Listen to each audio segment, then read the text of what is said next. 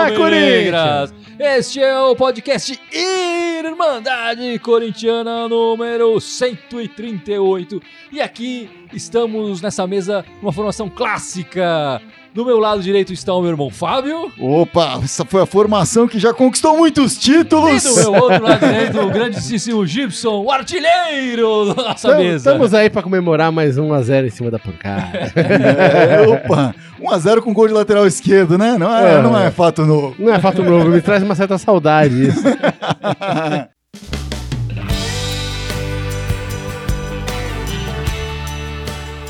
Bom, meus amigos, começando este podcast, nós temos que falar, claro, da belíssima vitória do que o Corinthians conseguiu ontem, sabadão, contra o, o time de verde, na casa deles. Mais uma vitória lá, mais um gol de lateral esquerdo, como o Gibson É o 7x1 do Carilli em cima É. do, do- já lembrou aqui.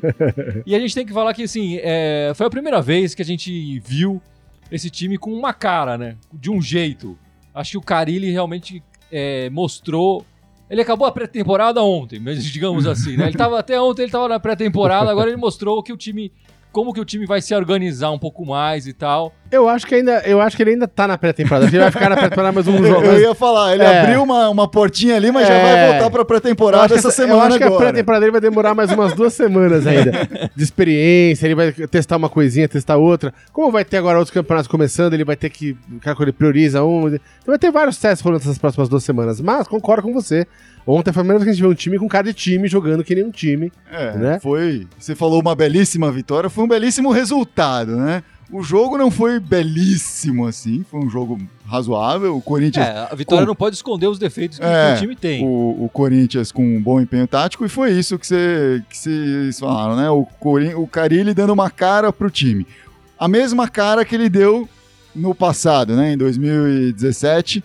É, o Corinthians tinha essa cara, fechava bem a linha de quatro, não, deixava, não dava espaço nas laterais, ah, sempre marcação em dobro pelos lados, ah, e aí forçava esses chuveirinhos a rodo de pontos não tão favoráveis, digamos assim, e que favorecem a nossa defesa, apesar que chuveirinho na nossa defesa, não sei qual é o, o favor é para os outros, É. né? É. Mas, enfim, é, é a tática, deu certo dessa vez, o, o Palmeiras não conseguiu fazer um gol no Corinthians, e o Corinthians se favoreceu também, que conseguiu aproveitar uma oportunidade que teve cedo, né? O, o Carilli, quando começou o trabalho dele esse ano, ele disse que a intenção não era reviver o time de 2017, era construir um time novo que pudesse valorizar mais a posse de bola, que pudesse valorizar mais o toque, e ele estava tentando seguir esse caminho, né? O Corinthians até o começo, do- até, eu- até começar esse jogo, ele era o time com mais posse de bola no campeonato e o time que mais fazia tentativas de passe no campeonato. Tentativas que a gente sabe o que estava acontecendo, né? Não estava conseguindo efetivar todos esses passes.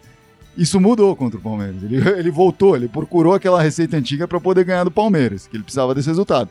O que a gente precisa ver agora é se ele vai voltar a essa receita antiga, falar, não, descarta aquele plano do começo, ou vai pensar, não, consigo respirar agora, dá para eu continuar implantando aquilo que eu estava É, ele, tentando ele quis implantar. revi- é, recriar o time de 2017, mas trouxe de volta o Wagner Love, tá tentando trazer o Arana. Se vacilar, entrar até o Cabacho, É, mas que era a substituição predileta dele de o, o volta. Wagner logo foi em 2015. Sim, É. sim, tudo bem, tudo bem. Mas eh, o Fábio falou uma coisa interessante aqui. Eu acho que esse jogo ele tinha uma característica diferente. Como era na casa do adversário, o time de verde tá com tudo, contratou um monte de caras e tal, a responsabilidade estava muito mais do lado de lá. O que acontece normalmente nesse Campeonato Paulista é que a responsabilidade está com o Corinthians, né? E aí o- o- os times adversários acabam jogando mais a bola pro Corinthians também. E aí, aí a gente vê a dificuldade de criação e tudo mais que, que a gente viu nos outros jogos. E claro, a posse de bola do Corinthians era muito maior também. Nesse jogo de, de sábado, o cara ele teve essa possibilidade de fazer uma coisa diferente. É, eu acho que isso vai acontecer em alguns jogos pontuais, né? No Campeonato Paulista, no geral, a característica do jogo vai ser a, out- a outra, né? O Corinthians vai ser o Uhum. time é, que vai ter que propor o jogo e o outro vai se defender ali, vai, vai tentar se defender ali ao máximo.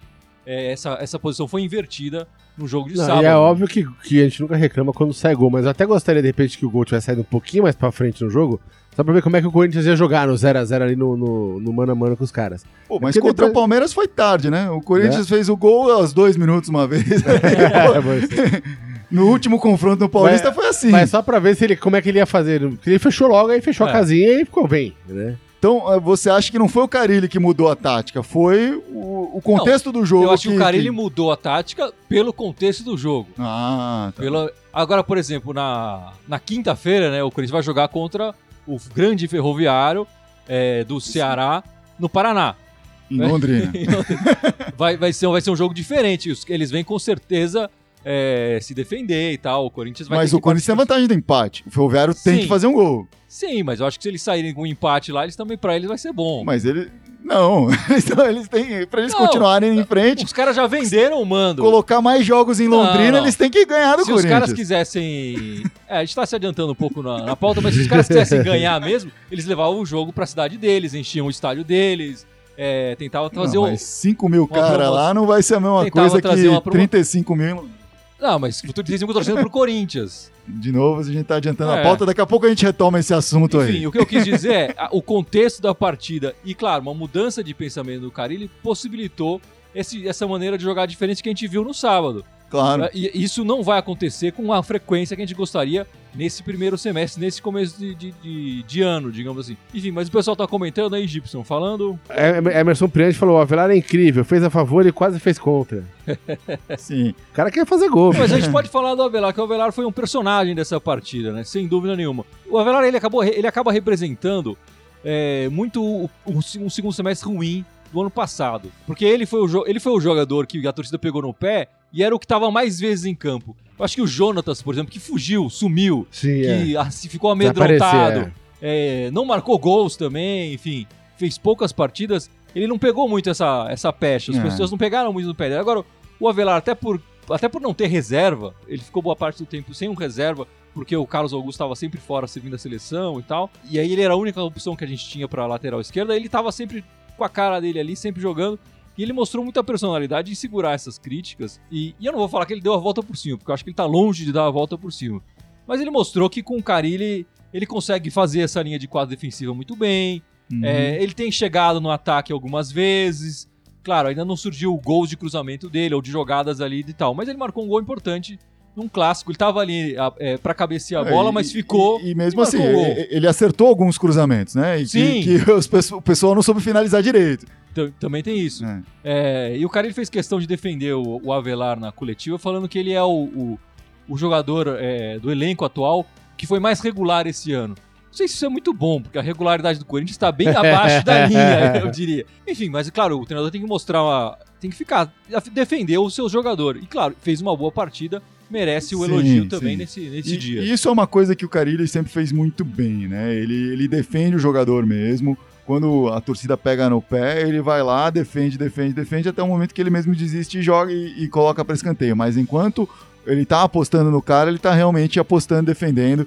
É, tenho certeza que isso ajuda muito na relação dele com, com os jogadores. Sobre o Avelar, assim, não só pelo gol, né? Ele teve uma partida boa mesmo, sim, né? Ele, sim. ele ficou com o Dudu na cola dele a maior parte do jogo. E, e na maior parte das vezes ele se deu bem contra o Dudu. O Dudu teve um, ah, uma bate, o, o- o chute mais perigoso do Palmeiras a partida inteira foi um chute do Dudu, que não por acaso o- o- foi meio travado com a Avelar Sim, e é. por isso acabou até sendo desviado pro canto e tal. O, O Cássio, Castro defendeu. cima, né? Né? E teve um outro lance que não sei se foi o Dudu, quem foi que chutou, que bateu no Avelar, como falaram aqui, e pegou na trave, né? Sim, sim. Mas assim, ele tava lá disputando todas, né? Ele podia nem aparecer na, na, na- na foto ali e tava lá disputando. Então, eu acho que realmente ele tem, tem algum mérito aí. E como a gente falou, né? O Corinthians de novo demonstrando linhas de quatro, oferecendo dupla marcação nas pontas, dificultando para os adversários. O lateral tem peça fundamental nisso. Tanto o lateral quanto outro que, tem, um, que o pessoal tem pegado no pé bastante, outros dois que o pessoal tem pegado no pé bastante, né? O Sornosa e o Vital também voltaram muito para fazer essas Boas marcações duplas dois assim. jogadores. É, O, Vital, e o Fagner fizeram uma dupla infernal ali Sim, lá é. direito, e, né? e os dois tiveram, tudo, de né? certa forma, participação no gol, né? O Vital sofreu a falta Sim, que sim. levou o, o- que acabou gerando o gol e o Sornosa foi quem cobrou Fez a o falta, né? Foi, o foi o cruzamento. cruzamento. E a participação do, do, Gustavo Gustavo. No, no, no Sim, jogo. Né? que Que vai- esse sim, Ele vai muito É bem o de jogador cabeça, mais né, regular cara? do Corinthians esse ano. Exatamente. esse sim, alguém tinha que levantar a mão lá, Carilli, professor. Desculpa, mas o Gustavo discorda de você. É, é verdade. O Gustavo que até acabou chorando no final da partida, uma cena emocionante ali. Ele que Uhum. sentiu um pouco a. Sentiu de uma maneira positiva, enfim, de alegria a, a, a partida que ele fez, que foi uma boa partida, e a vitória que o Corinthians conseguiu ali. E ele tira mais bola de cabeça da área do que os zagueiros, né? Quando tá, ele volta pra ajudar, né? Na zaga. É, é, e ele tem feito muito isso de voltar, ajudar. Enfim, o Gustavo tem sido uma- também uma, uma bela surpresa, né? O, o Avelar não tá sendo uma surpresa ainda, mas é, eu acho que o Gustavo tem sido uma bela surpresa. E acho que eu concordo com o Fábio aqui. Acho que ele talvez tenha sido o jogador mais regular do, do Corinthians nesse início de, de campeonato paulista, início de ano aí do, do Corinthians. E tem mais algum comentário aí? Tem várias pessoal? perguntas aqui, o Vantieri Silva falando, Sornosa, Jadson, Ramiro, Ralph e Richard. Seria esse o meio campo ideal pro Timão?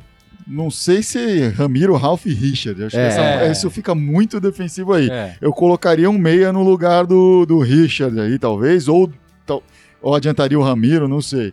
É, eu gostei da formação que entrou agora. É, o Sornosa, Jadson, o Vital e o Ramiro formando um, um quadrado Quatro, ali Quatro no meio, ali, né? né? E, e- e até diferente do que a gente tinha visto antes, o Vital pela, completamente pela direita, Exatamente. o, o Jadson completamente pela esquerda, né? O Sornosa no meio, fazendo Mais quase que um Rodriguinho é. ali, mais É. centralizado, mas mais pela esquerda também. Achei bem interessante aí. Não sei se são essas as peças de- desse quadrado, mas o quadrado ficou bem interessante. É, eu acho que isso aponta o caminho que o Carilli vai, vai tomar daqui pra frente, né? O Love, eu acho, imagino, que, é, estando com mais condição de jogo e tal, acaba disputando a posição com o Vital. É, E, e ele, claro, vai fazer uma função um pouco diferente do Vital, que o Vital realmente voltou. O Vital, acho que foi você que falou no nosso live no, no YouTube, né? Ele, ele, ele foi um Romero, ele digamos, fez o Romero. voltando sempre E- fazendo a lateral E- inteira. E você vê como é difícil fazer o Romero. Ele já tava cansadésimo, o quê? Os 20 minutos do segundo tempo teve que Sim. sair, né? Apesar aí. que tava um dia calor do cão em São Também. Paulo. Valor também. miserável, é. Também. Mas aí eu, imagino que esse quarteto do meio pode sofrer essa- essas alterações. O, o, o- o Richard talvez seja um reserva do Ramiro. Talvez o, o- Love pode entrar no, no lugar do Vital. É, eu acho que a gente pode ver o Pedrinho, de repente. O Pedrinho gosta de jogar mais na meia, mas o Cairi às vezes entende que ele joga melhor na frente, enfim. Aí começa a dar uma, uma estrutura no, no time, o time começa a se encorpar, a gente percebe, né? Sim, sim. Esse meio-campo, Jadson, Ramiro, Sornosa, é um meio-campo de qualidade é, técnica muito Sim, boa. né? sim, Muito sim. boa. O entrosamento. E, e é isso que eu ia falar. E precisa desse entrosamento. Não dá pra gente cobrar isso com dois jogos Ah, de sim. titular, nem um mês de treinamento direito, que os caras já estejam Sim, tocando o fino da bola. É, em alguns momentos, esses três jogadores se procuraram ali, deram uma leve troca de passes. Eu falei, pô, aí, aí dá jogo. Dá jogo, dá claro. jogo. Ô, A gente não pode esquecer que o, o Carilli treinava muitas triangulações e o time de 2017 era conhecido por fazer as- de gols que nasciam dessas triangulações. E a gente tem esses três jogadores com bom passe, enfim, com bom cruzamento e tal. É, é, Dá jogo aí. Na minha cabeça é um time Aham. que começa a se formar aí e o futebol vai ficar bonito. Eu tô, tô esperançoso aí com essa, com essa formação que a gente viu. Graça Medeiros falou aqui, outro que ajudou bastante no jogo contra o Palmeiras foi o Ralph. É Foi o- eleito o O craque craque da, da Irmandade. da Irmandade. O Ralf realmente jogou muito, nosso Cão cão de de guarda, guarda ali, impressionante. E, e vai ser difícil roubar a posição dele no- nos principais jogos, né? É muita gente aqui co- comentando, né? é, falando, pô, é, do, do Júnior Urso e tal, falou, pô, tá trazendo mais um volante e tal, não sei o que, precisa de um lateral esquerdo, um zagueiro, né? Cara, realmente, quando a gente tá trazendo volante pra diabo, a gente tem que admitir. Tá Não, fazendo um tem- time só de volância. Te- tem- temos que admitir isso, eu mesmo, quando acho que eu fui o primeiro a postar no nosso grupo sobre essa, essa investida aí. E fiquei surpreso, ah, mais um volante e tal, mas a gente tem que pensar na oportunidade, né? É um cara que tá livre, que tinha conseguido sair do contrato dele na China, tava livre, é um cara de talento, é um cara que, assim, pode fazer aquele papel do, do Paulinho, do Elias, né? Que a gente viu em outros momentos aí, É, né? eu, eu concordo que o, o- o elenco tá cheio de, de volantes. E, enfim, isso é uma verdade. Só basta listar aqui a gente vai, vai perceber que realmente tem muito volante. Mas desde o Maicon a gente não tem um segundo volante interessante, Criativo. com regularidade e que tenha essa criatividade, que chegue na área, que finalize. O Michael nem era um jogador que fazia tantos gols, mas ele chegava bastante, ele dava passes, ele estava é, aparecia É, ele aparecia muito na área, na, né? na área. É, e, e o Júnior Urso tem um pouco mais essa característica. O, enfim, ele, ele na passagem que ele teve pelo Atlético Mineiro, Em um ano ele marcou sete gols, o que é um número razoável para um, pra um volante, um jogador que, Sim, sim. primeiramente, não tem essa função. É, nem todo mundo pode ser o Paulinho, né? É, exatamente. O Paulinho joga com a 9 lá na China agora. E, e a gente tem. O Corinthians tentou isso com o Douglas, que não deu certo. E, e aí tá, tá aí mais um que realmente ficou marcado pela campanha de, de 2018 e logo, logo saiu, né? Pediu até para ser negociado. E a gente, enfim, novamente uma característica interessante do Avelar que poderia, por exemplo, falar, deixa eu voltar pra, pra Europa. Não, ele É. ficou, tá aqui, tá mostrando a cara dele aí. Mas enfim, é- acho que esse segundo volante é, falta nesse elenco. Talvez seja o Júnior. A gente pode tem que lembrar também que o urso vem da China. O urso. É um panda, né? o Júnior Urso vem da China. E os jogadores que chegaram da China recentemente pro Corinthians tiveram um tempo maior de adaptação. O Love foi assim, o Jadson foi assim e o Ralph também foi assim. Então eu acho que a gente pode contar mais com o, o nosso pandinha aí, de, de repente, pro, pro Campeonato Brasileiro. Mas, mas mesmo nisso, ele pode se beneficiar do fato de não ser o único cara pra posição dele, né? Claro, claro. Então ele vai entrar um jogo sim, jogo não, por aí vai. E, e, assim, é importante o Corinthians ter um elenco de qualidade, que possa ter opções aí. A gente sempre falou, ó, o Corinthians é muito volante, muito volante, muito volante. Teve um momento no ano passado que a gente chegou pouco. no- Acho que tava o Ralf machucado, Léo Paulo Santos Roberto de machucado, e É. aí foi, entrou o Léo Santos ali, o Gabriel tava É. suspenso, não sei, e precisou improvisar. Então, assim, nu- nunca é o suficiente quando a gente tá falando de jogadores de qualidade. Diferente do que tava acontecendo ano passado, né? A gente, Exatamente. a gente não tinha nem opção, né? nem, nem com os, os caras saudáveis, quanto mais quando os caras se machucavam. E falando em volante, o Richard, que não tinha feito até agora uma partida, nenhuma partida tão interessante no Corinthians, entrou bem nesse jogo contra o Palmeiras, né?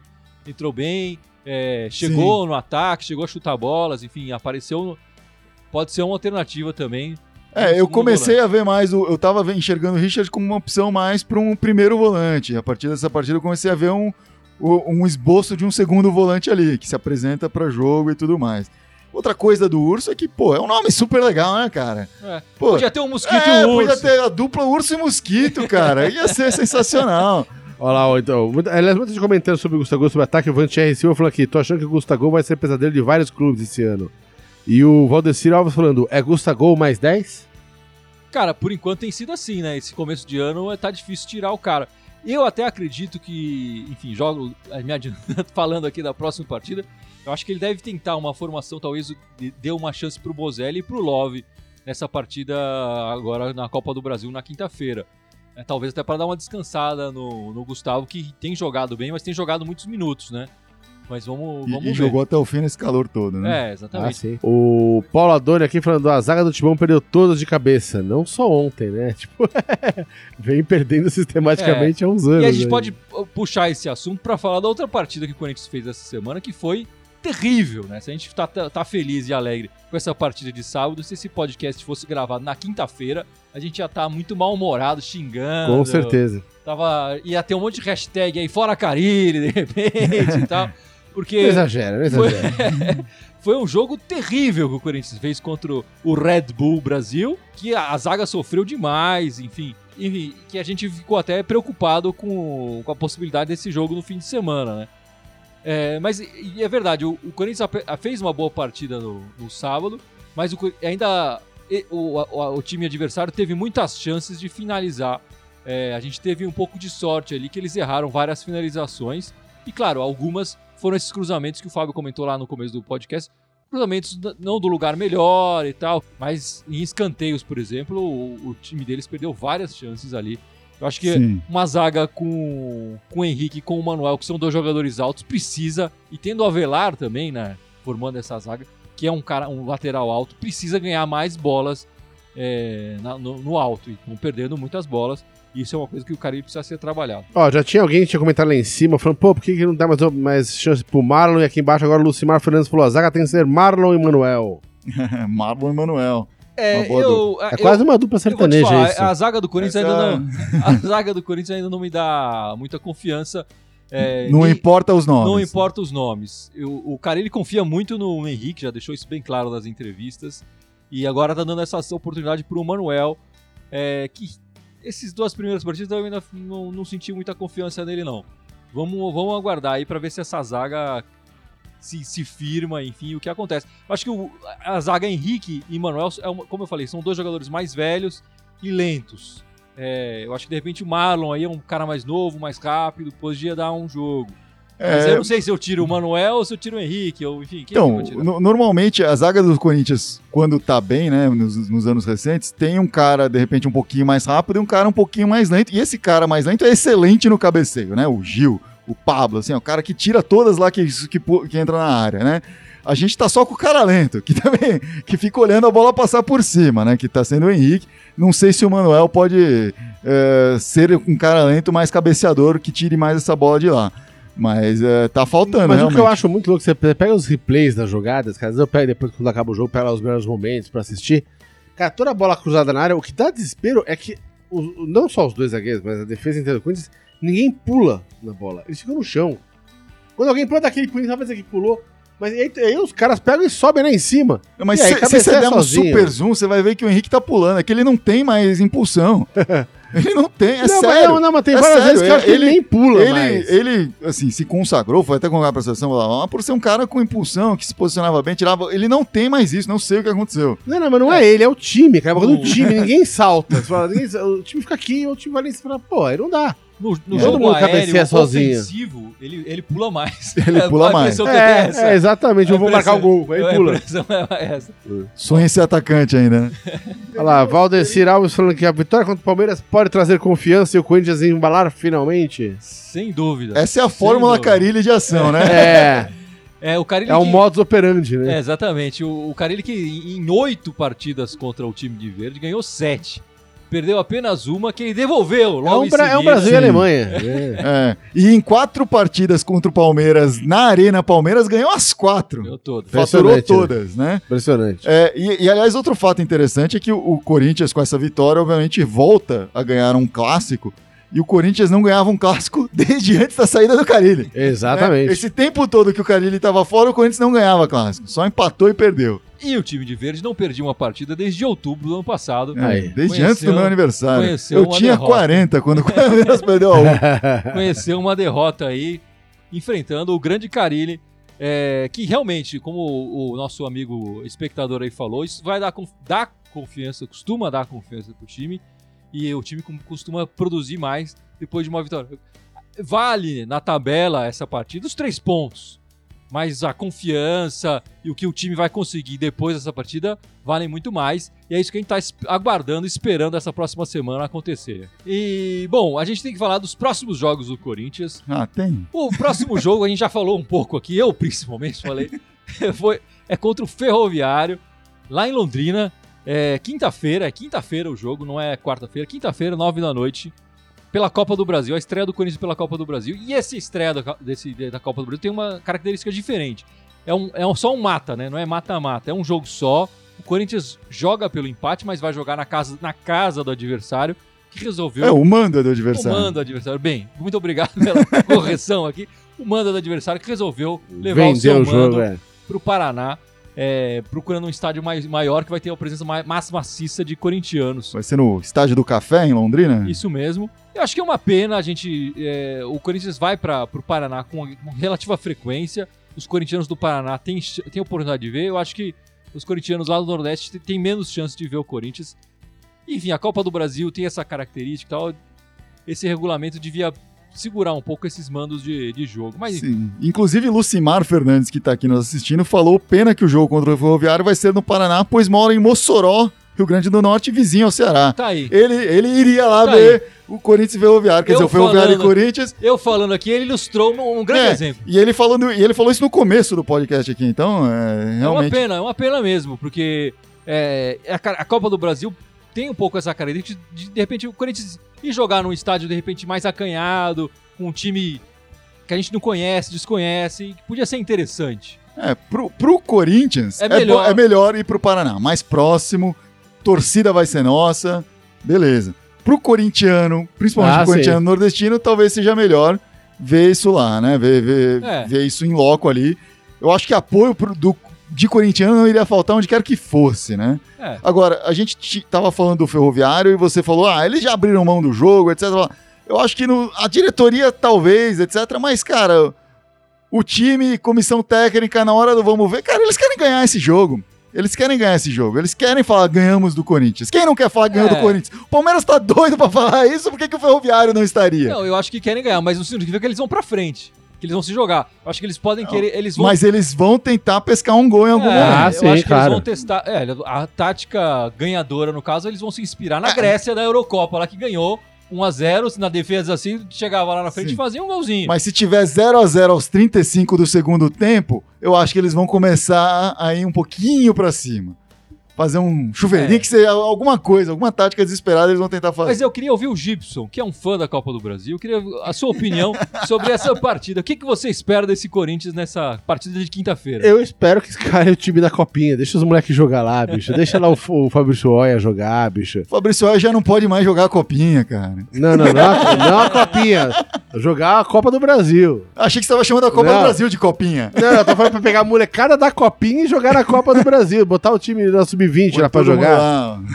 É o quanto eu adoro a Copa do Brasil. E é sul-americana idem, né? Pode botar pra mim o Sub-20 ali nas duas competições, bicho. É, Vamos jogar o brasileiro. A gente vai falar na semana que vem, mas Sul-Americana vai ter um time difícil Vai pela ser- frente. vai ser bem complicado. mais complicado. Depois dessa partida na, pela Copa do Brasil contra o Ferroviário, teremos no domingo uma partida da- pelo Campeonato Paulista contra o Novo Horizontino. Só uma pausa. E o Icarão acabou de aparecer aqui, Grande nosso brother. Oi, Carão, um abraço pra você, E pra, pra, ma- e Sandra, pra mamãe, que foi pé mamãe quente. Sandra aí. Foi pé quente pra caramba hoje. É, esse, esse podcast é uma homenagem pra grande Sandra. Pô, Exatamente, pô. Tá Se bem, tá em casa. É Até o. Avelar fez homenagem, né? Até Caramba. o Avelar, bicho. Nem o Ícaro acreditou. Bom, e aí temos o Novo Horizontino, domingo, 5 da tarde, pelo Campeonato Paulista. O que, que você acha dessa partida, Fábio? Não é um time que assusta, né? É, eu acho que se tem um jogo pra jogar com um time reserva, um time B, colocar a molecada sub-23 que tá inscrita lá, esse B23, né, que pode... É, enfim. É, é, é esse. Você iria com o time mais titular contra o Ferroviário É. e colocaria um reserva. faria aquela avaliação física e tal, né? Mas tiraria algumas peças, de repente, que estão mais cansadas e colocaria um time mais forte contra o Ferroviário, porque apesar da- das predilências do nosso amigo Gibson aqui, a Copa do Brasil é sim importante. A Copa do Brasil vale vaga na Libertadores. A Copa do Brasil vale 60 milhões de reais, né? É mais E- que o patrocínio Master. é mais que o patrocínio máximo, ou pode ser menos, né? Isso tá sob júdice. É, e a Copa do Brasil é um time que o Corinthians tem tradição. O Corinthians é campeão diversas vezes. Então eu acho que é importante sim a Copa do Brasil. Mas enfim, a gente já entrou nesse debate várias É, vezes mas aqui. já parece os caras dando dinheiro, porque o negócio não, Não, é vale que nada. teve, teve uma época que a Copa do Brasil não valia nada. Não, continua não valendo nada, só vale dinheiro. Dão dinheiro Não, disso. vale vaga na Libertadores. É. Teve uma época que a Copa do Brasil, o time que tava na Libertadores nem jogava, assim, era um campeonato B mesmo. Hoje não, o campeonato tá, retomou o corpo, eu acho que é um campeonato importante e é um campeonato tiro curto, é o caminho mais curto aí. É, é uma pena é, que, que eles estão querendo valorizar o- esse campeonato Copa do Brasil, que é um campeonato que eu acho bastante interessante, através do dinheiro e não de um regulamento um pouco melhor, mais bem elaborado, com, com menos equipes, enfim, e que não se permita essas viagens todas que a gente já conversou aqui. Mas uma última passagem aí nos comentários para a gente encerrar esse podcast. E o João Paulo falando, Copa do Brasil tem que levar a sério, nada de poupar ninguém. Não, tem que poupar todo mundo. Bota o roupeiro pra jogar. E o Magro Ramos perguntou, Irmandari, você acha o Avelar tão ruim assim? Não. Ele é Não. ruim, ele é ruim, mas ele não é tão ruim. É, é- é óbvio que o Avelar ele, ele não recebeu críticas e desmerecidas, né? Ele recebeu muitas críticas merecidas. Num, num time que merecia críticas por completo. É, né? Mas eu acho que ele, ele também merece elogios. Eu, é, num time que ele- de covardes, eu via muitos jogadores fugindo da raia, ele todo o jogo tava lá. Dava cara a bater, cara bater. É, e não só no jogo, mas dando entrevista, É. etc. Ele nunca desapareceu, né? Sim, sim. E ele, já- ele teve participações importantes. Ele marcou gol na Copa do Brasil contra o Flamengo. Esse gol foi importante. Ele é o melhor lateral que a gente viu? Não. Acho que a gente passou. O Sid Clay, por exemplo, era mais interessante do que ele, que a gente acabou perdendo. É, mas é o que a gente tem e, e é o que a gente vai ficar vendo É, jogar. é, esse é o problema. Se o Avelar tivesse chegado pra, pra substituir o Juninho Capixaba ou o Romão, a gente ia estar falando, Talvez nossa, Avelar é excelente, é. mas como ele entrou no lugar do Sid Clay, que por 10 partidas, 10, 12 partidas, resolveu É. a bagaça ali, É. é, é complicado.